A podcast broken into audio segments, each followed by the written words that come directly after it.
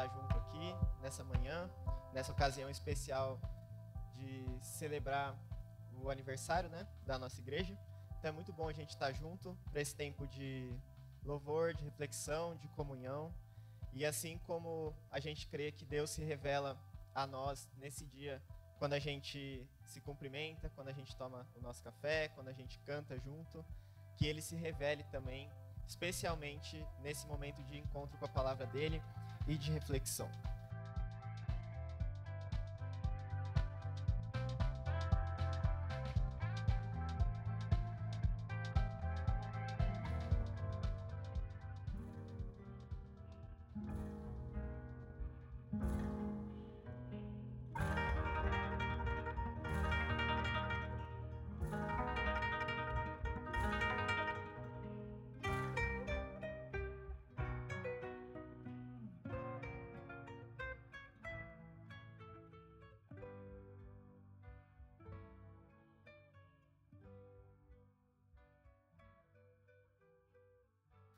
Queria começar compartilhando com os irmãos, é, na verdade, uma continuidade daquilo que nós já aprendemos na semana passada sobre adoração. O Gui compartilhou com a gente na semana passada uma reflexão muito precisa sobre o significado da adoração para nós, o papel da adoração, do culto no nosso discipulado, que a gente entendeu sobre o louvor, sobre o que acontece quando estamos juntos, congregando e como isso interfere e influencia na nossa caminhada diária com Jesus. Que a gente entendeu então que a adoração vai muito além desse momento especial e sagrado que nós temos aqui em comunhão aos domingos, mas que vai muito além disso.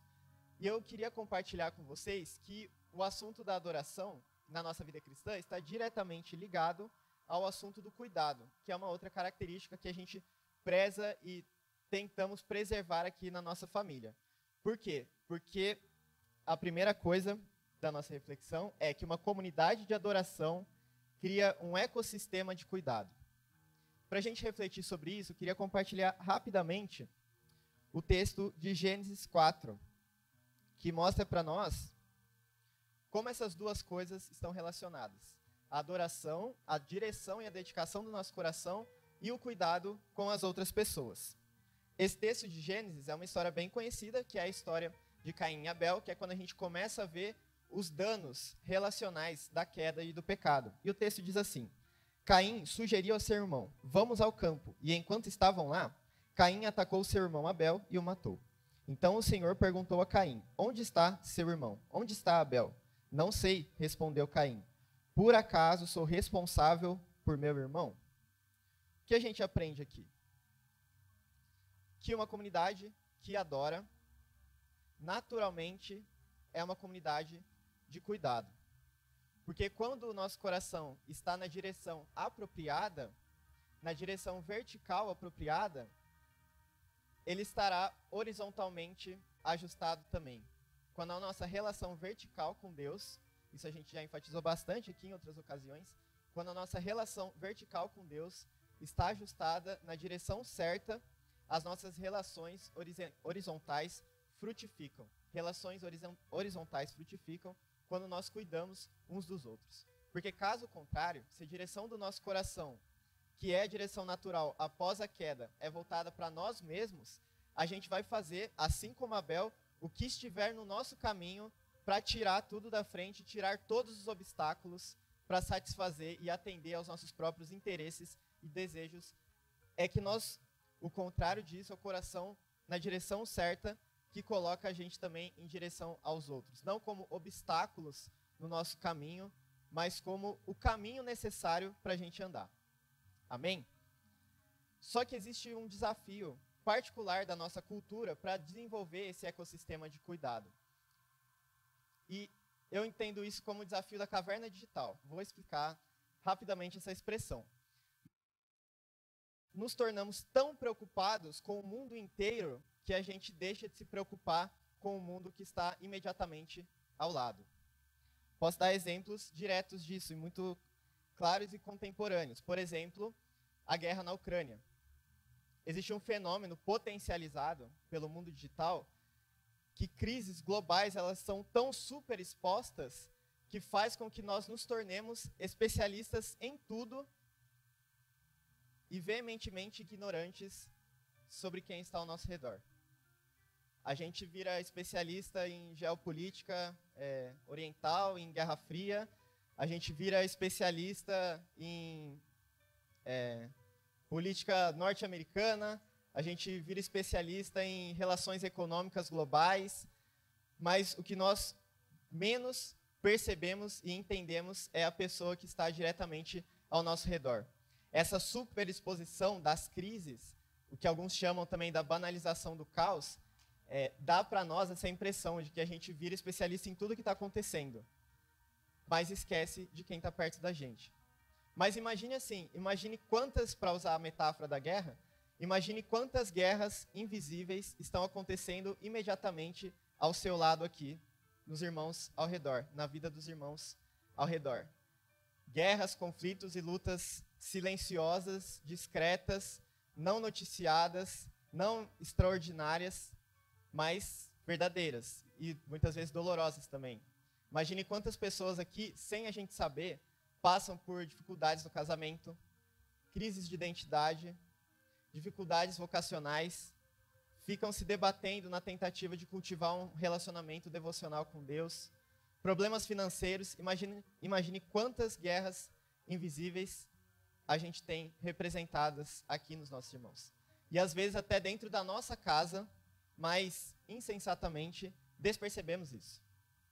Isso é um um desafio peculiar da nossa cultura para desenvolver esse ecossistema de cuidado. Nós estamos preocupados com tanta coisa que estamos despreocupados com o que realmente importa. E a expressão da caverna digital, eu lembrei de uma música dessa banda aqui, que é uma banda que eu gosto bastante. Chama Scalene, é uma banda brasiliense de rock. É, tem 10 anos de carreira, mais ou menos. E eles têm uma música que chama ESC Caverna Digital. Essa música é bem interessante, ela é uma mistura de rock com baião. E a letra dela fala sobre essa alienação da vida hiperconectada. E diz assim: O que Maria vê, seu João não vê. Dentro de cada universo, essa expressão é importante. Cada um enxerga e sente com seu cada qual. O que Francisco diz, Bia não entendeu. Já tinha visto tanta coisa, lembra aqui da superexposição das crises, que na sua cabeça tudo logo se perdeu. Me faz lembrar onde estamos digitalmente perdidos. Me faz lembrar nosso rumo liquidamente entretidos. Isso é um desafio para a gente gerar uma comunidade que é um ecossistema de cuidado. E tem um autor cristão bastante contemporâneo que ele comenta esse fenômeno em um livro que ele fala sobre as fontes de sabedoria da nossa vida atualmente. Ele fala sobre como alimentar a nossa alma em um mundo de pós-verdade e ele mapeia diversas fontes de sabedoria possíveis, começando, obviamente, pela palavra de Deus, ele fala sobre a importância da comunidade, mas antes de apresentar essas fontes para uma vida sábia, ele mostra para a gente os desafios dessa era de superinformação, que é a expressão que ele usa. E ele diz assim: em vez de estarmos presentes com nossas famílias, estamos presentes com as multidões, exigindo nossa atenção por WhatsApp e muitas outras plataformas de comunicação. Em vez de estarmos presentes nos lugares onde vivemos, estamos presentes nas crises em todo o mundo e nos debates de tendências no Twitter. Nossos feeds trazem o mundo e todo o seu caos para nossas mentes, dividindo a nossa atenção em centenas de maneiras diferentes. E ele continua: ironicamente, por mais que a era da informação e a sua aldeia global prometa ampliar os nossos horizontes e criar cidadãos globais saudáveis, integrados e bem informados, o que é um objetivo legítimo, na realidade teve o efeito oposto. A hiperconexão e a superconsciência de um mundo conquistado pelo espaço nos torna fragmentados e desconectados do lugar.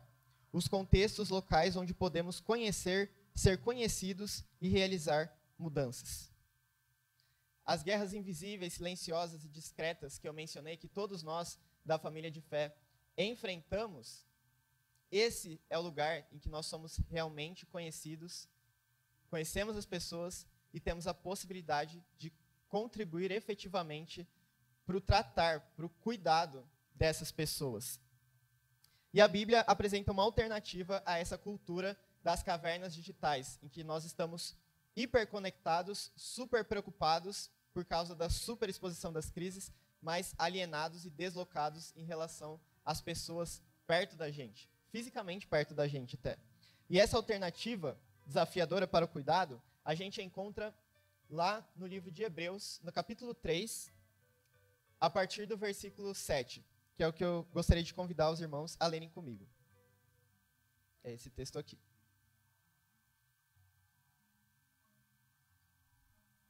O texto diz o seguinte: Assim como diz o Espírito Santo, hoje, se vocês ouvirem a sua voz, não endureçam o coração como na rebelião, durante o tempo da provação no deserto, onde os seus antepassados me tentaram, pondo-me à prova, apesar de durante 40 anos terem visto o que eu fiz. Por isso fiquei irado contra aquela geração e disse: O seu coração está sempre se desviando, e eles não reconheceram os meus caminhos. Assim jurei na minha ira: jamais entrarão no meu descanso. Cuidado, irmãos, para que nenhum de vocês tenha coração perverso e incrédulo, que se afaste do Deus vivo. Ao contrário, encorajem-se uns aos outros todos os dias, durante o tempo que se chama hoje, de modo que nenhum de vocês seja endurecido pelo engano do pecado. Pois passamos a ser participantes de Cristo, desde que, de fato, nos apeguemos até o fim à confiança que tivemos no princípio. Por isso é que se diz: se hoje vocês ouvirem a sua voz, não endureçam o coração como na rebelião. Amém? Que Deus fale com a gente por meio desse texto. Eu entendo que esse texto nos desafia convida e chama a nossa atenção, desperta a nossa consciência para a seguinte verdade: que somos todos ministros de cuidado.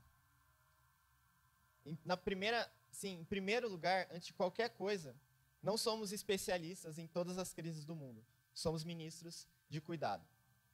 Hebreus é um livro bem interessante porque quando a gente prega sobre Hebreus, é como se estivéssemos pregando sobre uma pregação.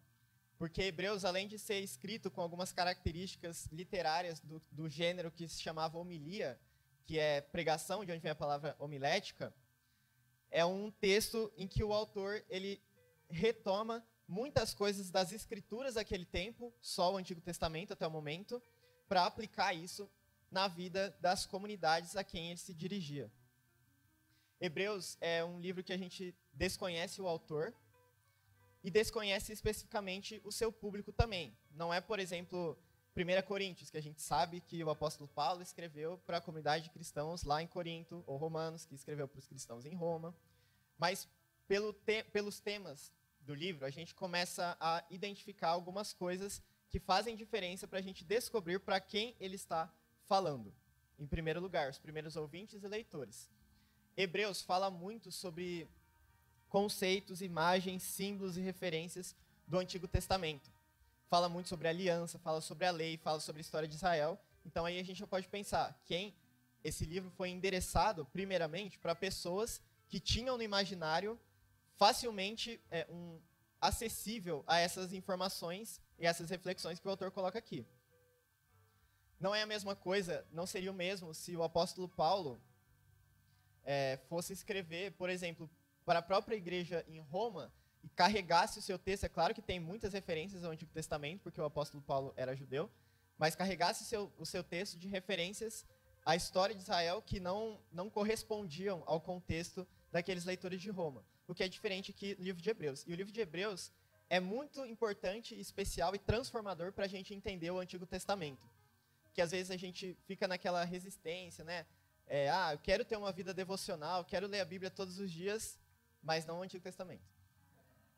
Porque o Antigo Testamento a gente tem esse incômodo da desconexão, né? É, as, as, cartas de Paulo é, é fácil, fácil entre aspas, a gente entender o que tem a ver com a nossa vida hoje, mas o Antigo Testamento, a transposição não é tão simples assim.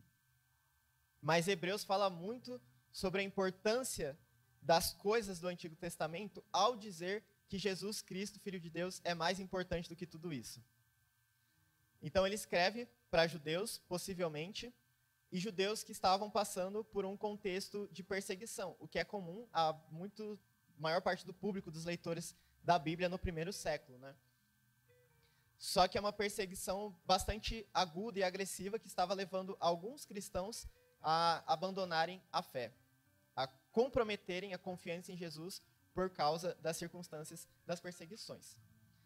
E para contar, recontar essa história do Antigo Testamento com o objetivo de reafirmar a perseverança e incentivar a fidelidade desses irmãos a Cristo e à igreja, o autor de Hebreus ele usa alguns recursos muito interessantes e muito característicos desse livro. E dá para a gente perceber com certa nitidez assim. Ele usa muito o recurso da comparação. Ele compara Jesus, que é a revelação última de Deus, aos anjos, aos sacrifícios, aos sacerdotes do Antigo Testamento, à lei, a Moisés. E quando um autor, ele primeiro ele fala sobre Moisés, por exemplo, e depois ele fala sobre Jesus. Quando um autor coloca o segundo elemento de uma comparação em segundo lugar, é para reforçar a superioridade desse segundo elemento em relação ao primeiro. No capítulo 3 que nós lemos, pelo menos um trecho, o que o autor de Hebreus está comparando para reforçar essa superioridade e a singularidade de Jesus é a lei e depois Moisés. Moisés, como a gente já sabe, uma figura importantíssima, talvez a mais importante do Antigo Testamento, para a cultura e para a religião judaica como um todo, inclusive é, as pessoas ali do tempo de Jesus e do tempo da igreja primitiva, né? Então ele compara Jesus a Moisés para mostrar a superioridade e a singularidade da revelação de Jesus. E o que ele está dizendo aqui? Como eu pontuei, nesse livro o autor é muito enfático em dizer coisas, em mostrar a grande história lá do Antigo Testamento, como a gente costuma dizer, para reforçar, para incentivar os irmãos e irmãs na fé, os seus leitores e ouvintes, a perseverarem no contexto de perseguição, a não abrirem mão da aliança. E aí que começa a comparação. E olha que curioso isso. Eu estava pensando no começo da semana, né, sobre o tema e refletindo sobre algum texto bíblico. E aí juntando algumas peças assim de algumas leituras, eu cheguei nesse texto de Hebreus. E esse texto de Hebreus, ele tem uma citação direta do Antigo Testamento, do texto que o Gui pregou na semana passada, que é o Salmo 95. Que é como que o, Gui explicou pra gente, né? Funcionava meio que como uma liturgia, assim, do, do povo de Israel. E por que, que o autor de Hebreus usa esse texto do Salmo 95? E faz referência, como a gente viu aqui, à história lá do povo de Israel no deserto ele usa o exemplo negativo do povo de Israel para fazer o seu apelo pastoral positivo aos seus leitores cristãos. Exemplo negativo do tipo, aquilo que aconteceu lá com o povo de Israel, que não aconteça isso com vocês. Que vocês não endureçam o coração, que é uma expressão que ele repete bastante nesse trecho aqui que a gente leu. O problema do endurecimento do coração. Então ele chama esses leitores, ele desafia os seus leitores a perseverança, comparando, é, colocando em contraste a história dos rebeldes no deserto, que eram as pessoas referência desse coração endurecido.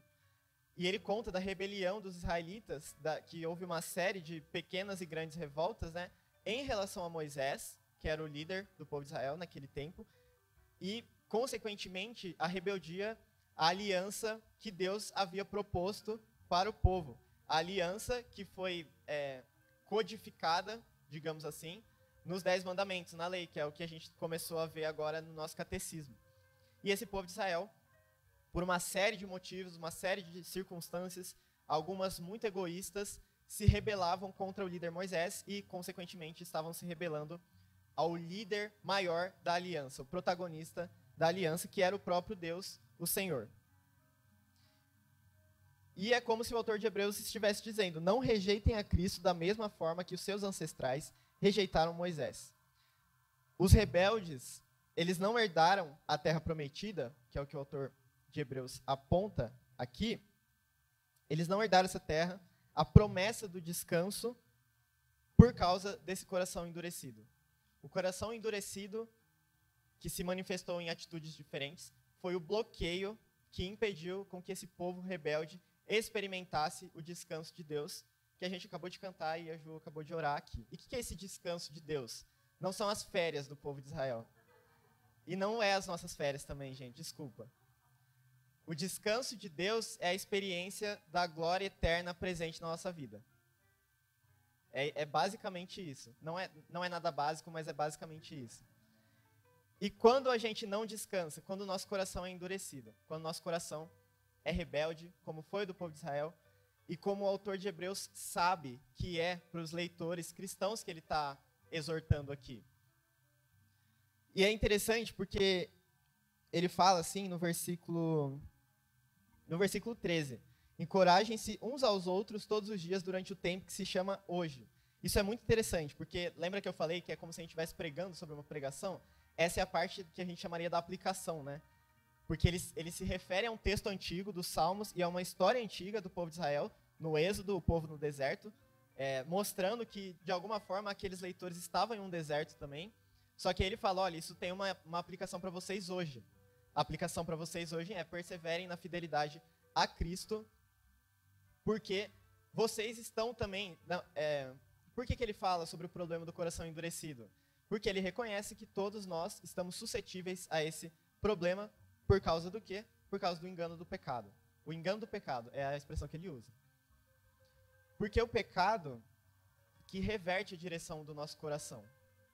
É o pecado que muda, que distorce o rumo do nosso coração e faz com que todas as nossas relações horizontais sejam comprometidas. É o pecado que faz com que a gente se torne especialista em tudo e profundamente ignorantes ao amor ao próximo que está diretamente ao nosso lado. E ele sabe que essa é uma realidade que nós estamos intimamente e incomodamente amarrados. Todas as pessoas, inclusive a igreja. E aí, esse tempo hoje, que o autor de Hebreus fala lá no primeiro século, é o tempo hoje também. E o que é esse tempo que se chama hoje? É a oportunidade, o momento oportuno para sermos fiéis à aliança. Esse era o momento oportuno no primeiro século e esse é o momento oportuno para a gente também. Estamos, sempre estaremos em um momento oportuno para a gente re, reafirmar a nossa fidelidade à aliança a Jesus, que é Deus revelado perfeitamente e singularmente. Então, essa é a preocupação contemporânea e muito direta do autor de Hebreus. É importante a gente lembrar também que esse endurecimento do coração, que nos torna rebeldes verticalmente e horizontalmente, ele não acontece do nada. Ele não é repentino. Não é como se um dos nossos irmãos aqui, a gente chegasse de repente e falasse: "Ah, meu coração ele mudou de direção agora". Ele não está mais na direção do Deus verdadeiro, não está mais na direção de Jesus, e eu vou viver a minha vida de outro jeito porque a direção do meu coração, meu coração se endureceu de repente, do nada. O autor ele mostra para nós e outros textos da Bíblia também que o endurecimento do coração pelo engano do pecado, ele é habitual. Ele é levemente e discretamente gradativo. O endurecimento do nosso coração, ele não acontece logo depois que a gente sai aqui do culto abençoado de domingo. Ele acontece aos poucos, ele acontece silenciosamente também. E o que a gente faz com isso? Qual é a resposta de Hebreus para a gente? A resposta é cuidar dos irmãos.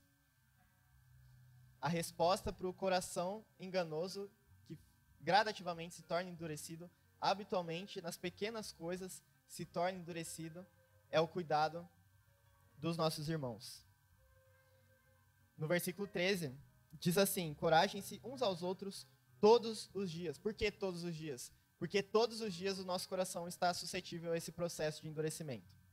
Durante o tempo que se chama hoje. De modo que nenhum de vocês seja endurecido pelo engano do pecado.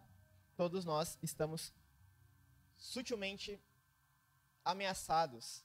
Corremos esse risco, é um, é um risco real. O contrário do coração endurecido é a firme participação em Cristo, que é o que o autor diz. Somos participantes de Cristo desde que isso foi professado. E para a gente viver essa firme participação em Cristo, precisamos do quê? Novamente, do cuidado dos irmãos. Pense assim na sua vida, no seu dia a dia, em quantas ocasiões o seu coração não teria caído agressivamente nesse processo de endurecimento se não fosse pelo cuidado de irmãos e irmãs que Deus colocou no seu dia a dia. Pense em quantas vezes esse processo de endurecimento do coração por causa do engano do pecado não teria sido letal para sua caminhada com Jesus se não fosse pelo cuidado, pelo encorajamento, que é a palavra que o autor usa aqui, dos irmãos e irmãs na fé. Pense em como seria arriscado se logo ao sair aqui do nosso encontro, começando a sua semana, na vida real, assim, do trabalho, do cuidado da casa, da administração das relações. Pense quanto seria perigoso se você deixasse tudo que a gente ouviu aqui de lado e pensasse, eu vou confiar no meu coração para lidar com as situações e as relações da vida. Pense no quanto isso seria arriscado e quanto seria perigoso se não tivesse alguém ao lado para ajudar nesse cuidadoso processo de preservar o nosso coração flexível e fértil à participação em Cristo, a obra de Jesus.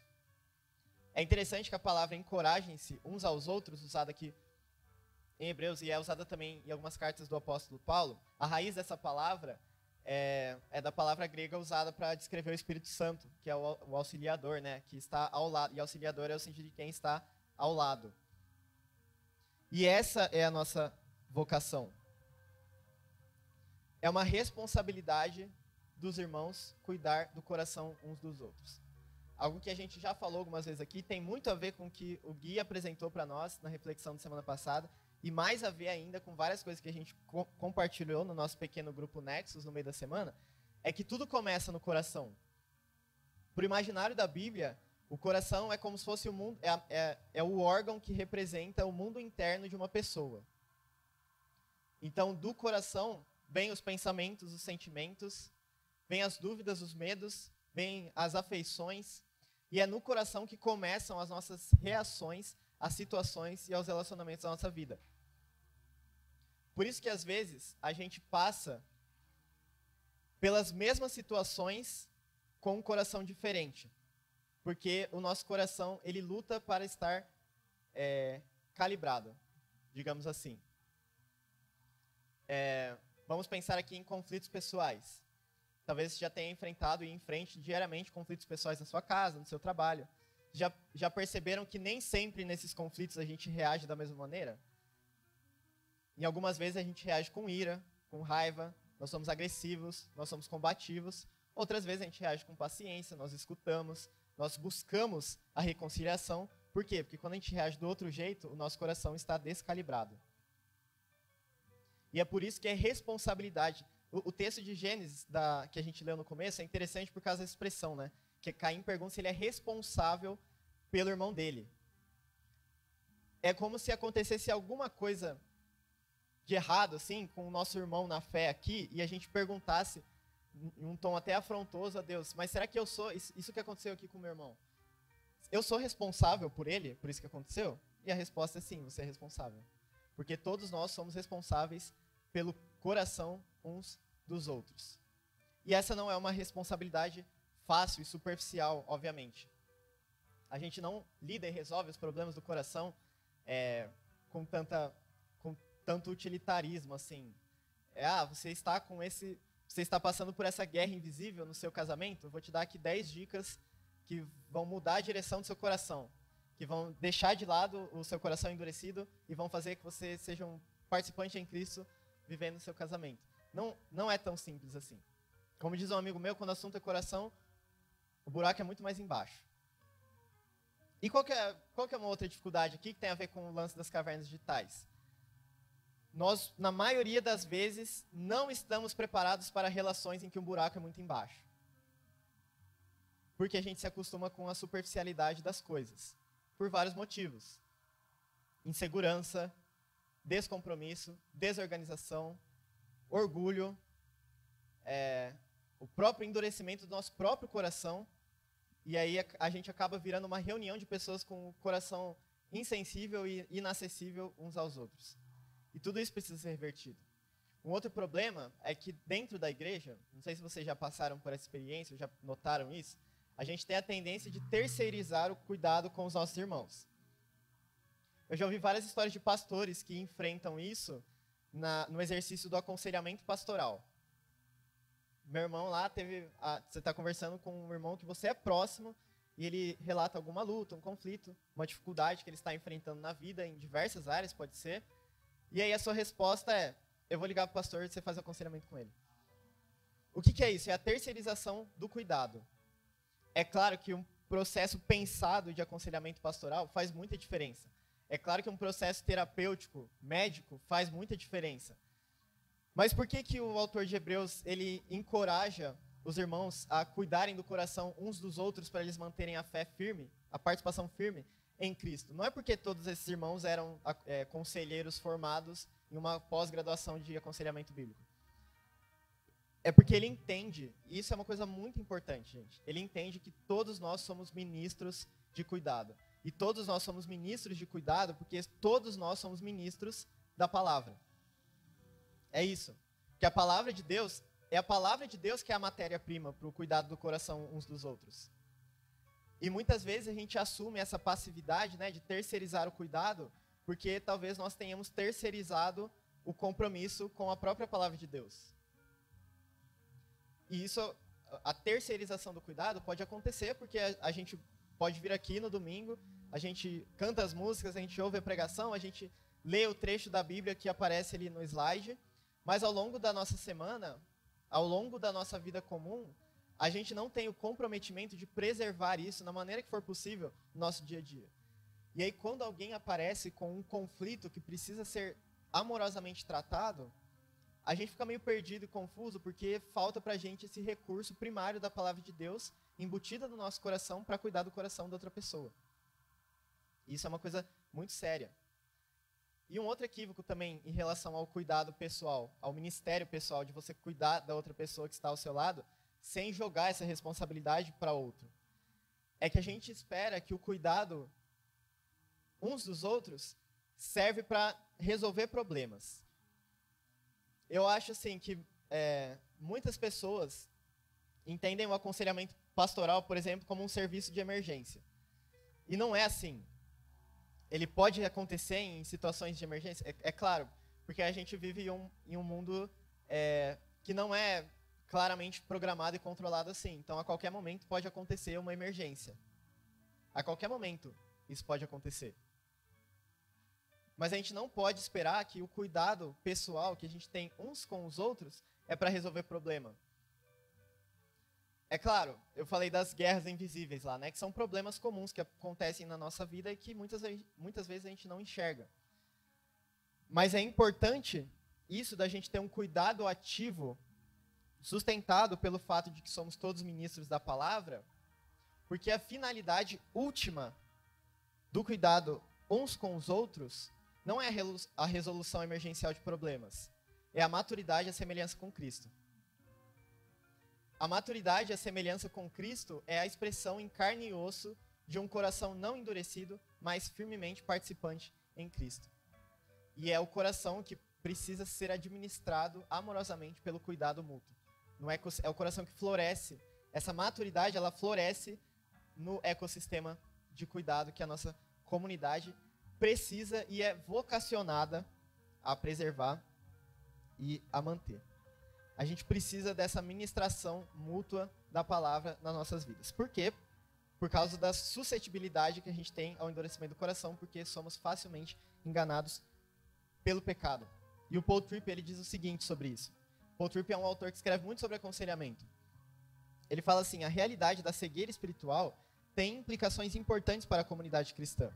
A passagem de Hebreus, essa mesma que, que a gente acabou de ler, ensina claramente que discernimento pessoal é o produto da comunidade. Olha isso que é importante. O discernimento pessoal para a gente lidar com as guerras invisíveis da nossa vida é produto da comunidade. Preciso de você para realmente me ver e me conhecer. Caso contrário, eu escutarei. É, na verdade, essa parte eu cortei da citação aí, mas ela está aqui, tá? Então vou ler. Caso contrário, eu escutarei meus próprios argumentos, acreditarei em minhas próprias mentiras e aceitarei os meus próprios enganos. A percepção que tenho de mim mesmo é tão exata quanto aquele espelho que distorce em um parque de diversões. Se eu vou me enxergar de maneira clara, preciso que você segure o espelho da palavra de Deus à minha frente. É isso que a gente precisa todos os dias. Todos os dias a gente precisa de irmãos e irmãs dispostos, comprometidos e preparados para segurar o espelho da palavra de Deus na nossa frente. Porque aí, quando a gente incorrer nos problemas desse mundo caótico, nos grandes e pequenos problemas, a gente vai lembrar de quem a gente é e a gente vai ter uma direção de como responder a situação, porque nós temos alguém do nosso lado segurando o espelho da palavra de Deus, dizendo: você é assim, porque você é em Cristo e você pode fazer isso porque é o que Jesus fez. E é o que eu estou perto de você para a gente fazer junto. Essa é a resposta. E quando a gente cuida uns dos outros, eventualmente os problemas são tratados, mas como a gente já viu aqui, a finalidade última do cuidado é a maturidade e semelhança com Jesus. E que atitudes a gente pode assumir para contribuir para o cultivo desse ecossistema de cuidado em que nós somos conduzidos pelos nossos irmãos à maturidade e semelhança com Jesus? Que a gente vai pensar agora. Como praticar a disciplina da ajuda, ou a disciplina do cuidado. Gente, todo tipo de disciplina exige pelo menos três coisas: consciência, decisão e ação. Sem, sem alguma dessas coisas, as disciplinas elas morrem fácil. Elas precisam desse terreno preparado.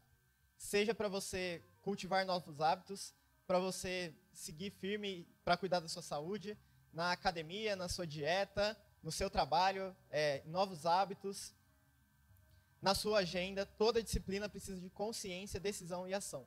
Então, para a disciplina de cuidar uns dos outros, a gente, logicamente, vai precisar dessas três coisas: consciência, decisão e ação. Ter consciência de que isso é indispensável e necessário para mim e para o outro. Tomar a decisão de se comprometer com isso e abandonar a passividade e agir. Mais uma vez, o Paul Tripp ele diz o seguinte: Preciso acordar de manhã e dizer: Deus, sou uma pessoa que precisa desesperadamente de ajuda. Isso é uma coisa bem, é, bem difícil, assim, porque geralmente a gente começa o dia pensando no que a gente é capaz de fazer naquele dia, e não do que a gente precisa de ajuda para viver aquele dia. Por favor, coloque seus auxiliadores em meu caminho e me dê humildade para receber a ajuda que o Senhor providenciou. Na verdade, preciso orar ainda mais da seguinte maneira: Senhor, faça com que eu esteja disposto a ajudar alguém a ver a si mesmo como o Senhor o vê hoje. Essa deve ser a nossa oração. Essa oração submissa e reconhecendo a autoridade de Deus para cuidar da gente, cuidar da igreja, é, eu diria que é a, a primeira atitude, assim, é a pré-atitude para a gente praticar a disciplina do cuidado. E a gente pode praticar essa disciplina, em primeiro lugar, envolvendo-se intencionalmente uns com os outros quando a gente toma a iniciativa de conhecer o mundo do outro intimamente. É isso que acontece quando a gente se envolve intencionalmente uns com os outros. E a gente pode fazer isso de várias formas. A gente pode fazer isso visitando a casa da pessoa ou chamando ela para visitar a nossa casa. A gente pode fazer isso parando para ouvir a história da pessoa ou as histórias da pessoa. A gente pode fazer isso perguntando o que a pessoa gosta de comer, o que a pessoa gosta de ouvir. A gente pode fazer isso conhecendo a cultura da pessoa, aprendendo a cultura da, da pessoa. Essas são maneiras da gente se envolver intencionalmente na vida uns dos outros para cultivar esse cuidado mútuo. E isso passa, assim como todas as outras direções, pela consciência, decisão e cuidado. E pela reflexão. Como você pode se envolver mais na vida de alguém? Talvez uma reflexão é para você levar para essa sua semana. Como você pode se envolver mais na vida de alguém para muito além das afinidades, das superficialidades, do contato frágil, como que a gente pode se envolver mais? Segundo lugar, a gente pratica a disciplina da ajuda ouvindo mais e falando menos. Isso também é bastante desafiador, porque a primeira das disciplinas, ela exige isso. Na verdade, todas as disciplinas de ajuda estão organicamente interligadas. Mas a gente nós seremos incapazes de se envolver intencionalmente no mundo da outra pessoa se estivermos indispostos a ouvir e pronto e formos muito rápidos para falar alguma coisa. Isso é uma tentação, que eu diria que é uma tentação cultural também, porque é, de onde vem a, a supersaturação de informação e de conteúdo? De muita gente querendo falar muitas coisas ao mesmo tempo. E aí perde, a, a gente perde o espaço auditivo que a gente precisa ter para acessar o mundo de outra pessoa e, consequentemente, cuidar dela profundamente. E talvez a reflexão seja: você tem prontidão para simplesmente ouvir? Isso que é muito curioso. É, ao mesmo tempo que é muito mais simples só ouvir, exige menos energia do que falar alguma coisa. Ouvir precisa de muita, muito mais atenção. E hoje a atenção é mais cansativo do que informação. Então a, gente precisa pensar sobre isso. Como você, é, você tem prontidão para simplesmente ouvir? Para se contentar em ouvir outra pessoa antes da gente falar alguma coisa? Terceiro lugar, a gente pode praticar a disciplina da ajuda estando atentamente presente. Isso aqui também é, é muito sério. Estando atentamente presente no sentido de investir em uma presença atenta e não eventual. Quando a gente doa tempo às pessoas, a gente investe em uma presença atenta. E esse é mais um componente lá do envolvimento intencional. Como a gente vai se envolver com uma pessoa se a gente não está atentamente presente? Sabe? E se a gente não escuta também. E essa presença atenta e autêntica, ela aplica a disciplina da escuta. Porque uma das coisas que eu aprendi nos últimos tempos é que talvez o silêncio e a escuta seja a expressão mais íntima e rigorosa da comunhão. Que às vezes a gente fica preocupado, tipo assim, eu não sei o que eu vou falar. Mas talvez a sua principal sua principal comunicação deva ser o silêncio, a escuta. Porque no mundo de hoje, que tem tanta coisa dividindo a nossa atenção e tem tantas, tantas informações sendo disparadas a todo momento, que as pessoas mais precisam é ser ouvidas. Como isso faz diferença? Como uma, não sei se já teve uma experiência dessa, mas de perceber como uma pessoa se sente cuidada quando ela está sendo atentamente ouvida. Sobre isso, mais uma vez, o Brett McCracken diz o seguinte: comprometer-se com uma família da igreja local significa comprometer-se com essa família em particular, esse lugar em particular, posto avançado do reino de Deus. É um estreitamento do nosso campo de escolhas ilimitadas. Mas longe de encolher o nosso mundo, essa limitação é libertadora. O que ele está querendo dizer aqui é o seguinte: a gente se dedicar e se comprometer com essa porção específica do reino de Deus, que é a nossa igreja local, não é uma limitação, não é um estreitamento é uma atitude libertadora. Por quê? Porque aterrissar em uma igreja e estar ali fundamentado, ser responsável por ela, proporciona uma estabilidade espiritual e relacional. Fornece um terreno definido onde podemos criar raízes, crescer e ser frutíferos. A gente não cria raízes, cresce e nos tornamos frutíferos em um espaço abstrato, assim, que a gente frequenta de vez em quando, que a gente dá atenção às pessoas de vez em quando, que a gente se dispõe a ouvir as pessoas de vez em quando. Agricolamente falando, isso é impossível. E espiritualmente falando, isso é impossível também. Quarto lugar, a gente pratica a disciplina da ajuda compartilhando da Bíblia e da, e da oração. Da adoração também, mas da oração. Por quê? Porque, como a gente ouviu aqui, a palavra de Deus é a matéria-prima para o nosso cuidado mútuo. E para a gente fazer aquilo que o Paul Tripp disse, para a gente carregar o espelho da palavra de Deus junto com os nossos irmãos. Essa é uma maneira, uma oportunidade para a gente ler, reler e mergulhar naquilo que a gente sempre fala da grande história da Bíblia e você ter alguém para dividir essa experiência com você. Para junto com você descobrir não só essa história, mas descobrir o seu lugar nessa história. Junto com alguém, isso faz total diferença. E a reflexão possível é: você tem amigos e amigas com quem pode descobrir e participar dessa grande história? Isso é, eu partindo assim da minha experiência, eu digo que isso é altamente recomendável. A gente também pratica a disciplina da ajuda quando nós confrontamos com coragem. Isso é uma atitude muito contracultural hoje em dia. Porque a gente vive a base de relações muito frágeis, que se fragmentam com muita facilidade por pequenas coisas. Tudo é ofensivo demais. Porque nós somos super protetores, não de outras pessoas, nós somos super protetores em relação a nós mesmos.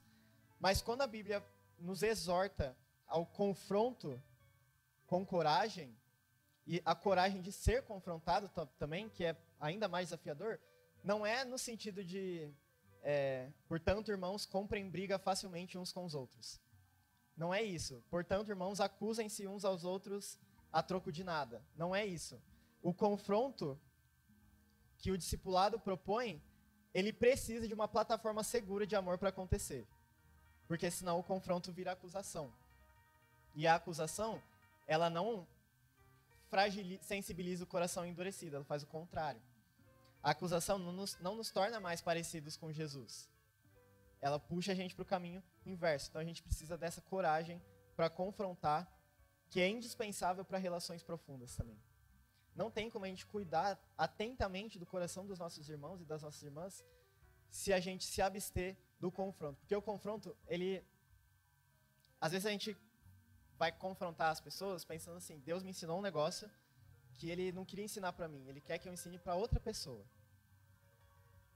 Deus não, ele não mandou uma mensagem para mim, é para eu encaminhar, não é para eu responder. E aí a gente vai em direção a outra pessoa, é, esperando que o que faça efeito na vida dessa outra pessoa não seja a palavra de Deus, seja o sentimento de humilhação que vem pelo confronto. Só que o confronto devidamente praticado nessa plataforma segura de amor, ele é mais humilhante para quem confronta do que para quem é confrontado.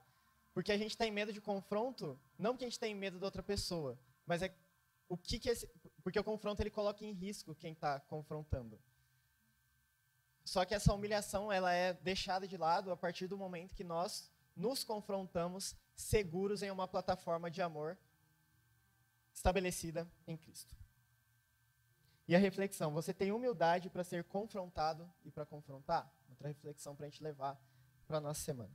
E por último, nós praticamos a disciplina da ajuda, consolando com misericórdia. Isso acontece quando a gente treina o nosso coração, e o coração, é, o Gui falou sobre isso também. O papel do culto como uma arena para nós treinarmos o nosso coração. Porque a, o, coração semelhante ao de Jesus, ele também não funciona no modo automático.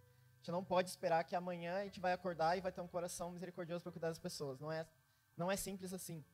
Então a gente precisa treinar o nosso coração para que ele seja compassivo, capaz de sofrer e chorar com os que sofrem e choram, lutando contra a nossa própria passividade e insensibilidade. Porque talvez o lamento seja um dos recursos que mais fortalece uma relação. Eu, eu percebo, assim, na nossa cultura, de modo geral, uma sede muito grande por comunidade, mas que é traduzida em festa. Sendo que um dos principais elementos para a gente fortalecer as relações não é a euforia, é o lamento e o contentamento. Então a gente precisa cultivar isso também. E refletir o seguinte: se o nosso coração é sensível o suficiente para acessar e receber a dor do outro, ou então para que nosso coração seja acessível ao coração do outro e para o outro receber também as nossas dores. Amém?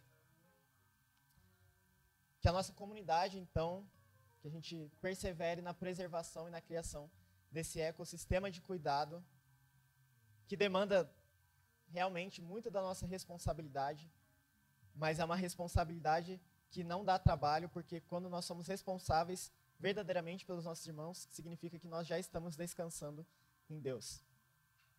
E isso vai exigir de nós amor, atenção, misericórdia, confronto, coragem, segurança, perseverança, sabedoria bíblica, mas isso não depende de indivíduos, isso depende de uma comunidade, de uma família, de uma congregação, com a finalidade, finalidade última de nos tornar mais maduros, semelhantes a Jesus, pelo poder do Espírito agindo nas nossas vidas e através das nossas vidas. Amém? Vamos orar então. Pai querido, muito obrigado por falar com a gente, por se revelar a nós, a nós de tantas maneiras, especialmente por meio da Sua palavra que nos confronta, nos consola, nos encoraja, nos encaminha para uma vida mais frutífera em Jesus. E a nossa oração diante do que lemos aqui é uma oração de reconhecimento reconhecimento de que somos constantemente enganados pelo pecado, somos constantemente suscetíveis ao endurecimento do nosso coração e justamente por isso somos desesperadamente carentes e necessitados de ajuda que vem de pessoas muitas vezes que estão super próximas de nós, mas nós despercebe despercebemos. E nós somos necessitados também das virtudes, das disciplinas que são, que são indispensáveis, na verdade, para que a gente estenda esse cuidado e essa ajuda aos nossos irmãos. Em um mundo tão preocupado com tantas coisas, um mundo de super exposição, um mundo de cavernas e não de campos abertos, que o Senhor nos leve, nos conduza para essa direção de um ecossistema de cuidado que gere vida e gere maturidade e semelhança com Jesus. Nos dê humildade para cuidar do outro e para sermos cuidados pelos outros também. Faz com que o nosso coração seja um solo fértil para esse cuidado. Nos dê tudo isso que nós pensamos aqui. Nos ajude a se envolver mais na vida das pessoas. Nos ajude a ouvir mais e falar menos. Nos ajude a estar atentamente presente. Nos ajude a cultivar amizades que descubram conosco a grande história da qual participamos. Nos ajude a confrontar e a consolar. Que em tudo nós nos pareçamos mais com Jesus. E é no nome dele que a gente faz essa oração.